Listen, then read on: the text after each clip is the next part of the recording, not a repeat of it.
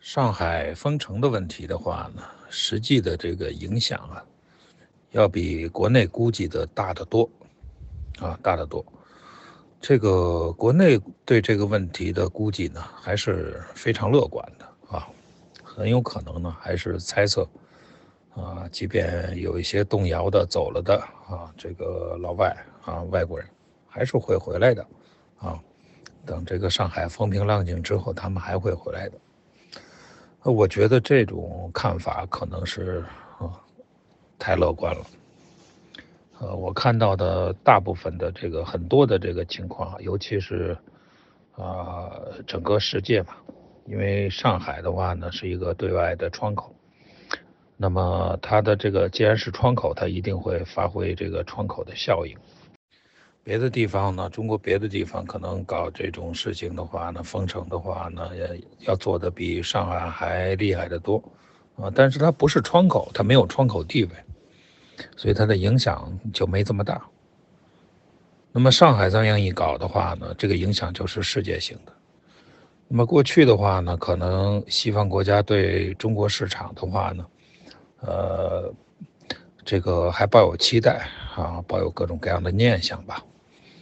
那么上海的这个事情发生之后的话呢，我觉得就完全是啊，让西方人啊眼见为实啊，他们就已经清楚的看到。啊，中国市场，啊，会是一种什么状态下的市场？啊，那我觉得他们就已经是，啊，会彻底的啊，这个考虑离开中国了，啊，所以我觉得上海封城的考虑可能是太乐观了。我觉得这个做任何事情当然都是要付出成本的，呃，政策成本的话呢，这个是不言而喻的。啊，任何一个政策都会有这样的成本，这是可以理解。但是，这种封城的这种成本，现在看对中国经济啊，可能是一种不能承受之重。它的影响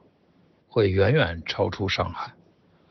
那么这种情况下，这个政策成本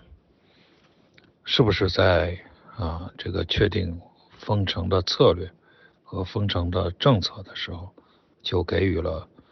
啊，这种充分的考虑和定义，啊，我觉得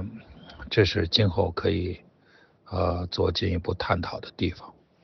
啊，实际上的话呢，上海的话呢是一个人杰地灵的啊地方，上海呢人才济济，应该不至于啊这个走到今天这样的这种状态，啊，这个应该会能够。啊，找到更好的、更加的啊这样的处理办法啊，解决办法。那么最终的结果来看呢，啊，这种较为理想的这种解决方案啊，并没有出现，这个就导致今天的这种啊不可预计的啊影响远超上海的这种情况出现了。